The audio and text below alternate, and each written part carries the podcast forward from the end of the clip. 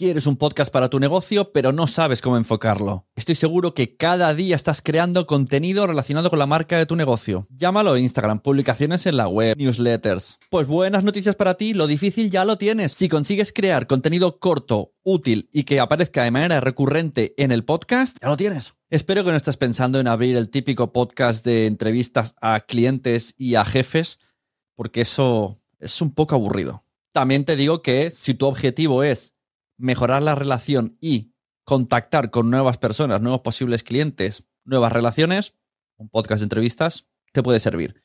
Pero para eso, si tú quieres una audiencia que esté esperando tu podcast cada semana, dales cada semana noticias, trucos, casos que habéis tenido y cómo se han resuelto. Hazte un favor y prepara un podcast que la gente espere por el contenido que ofreces. Y si necesitas que alguien te edite el audio, call me.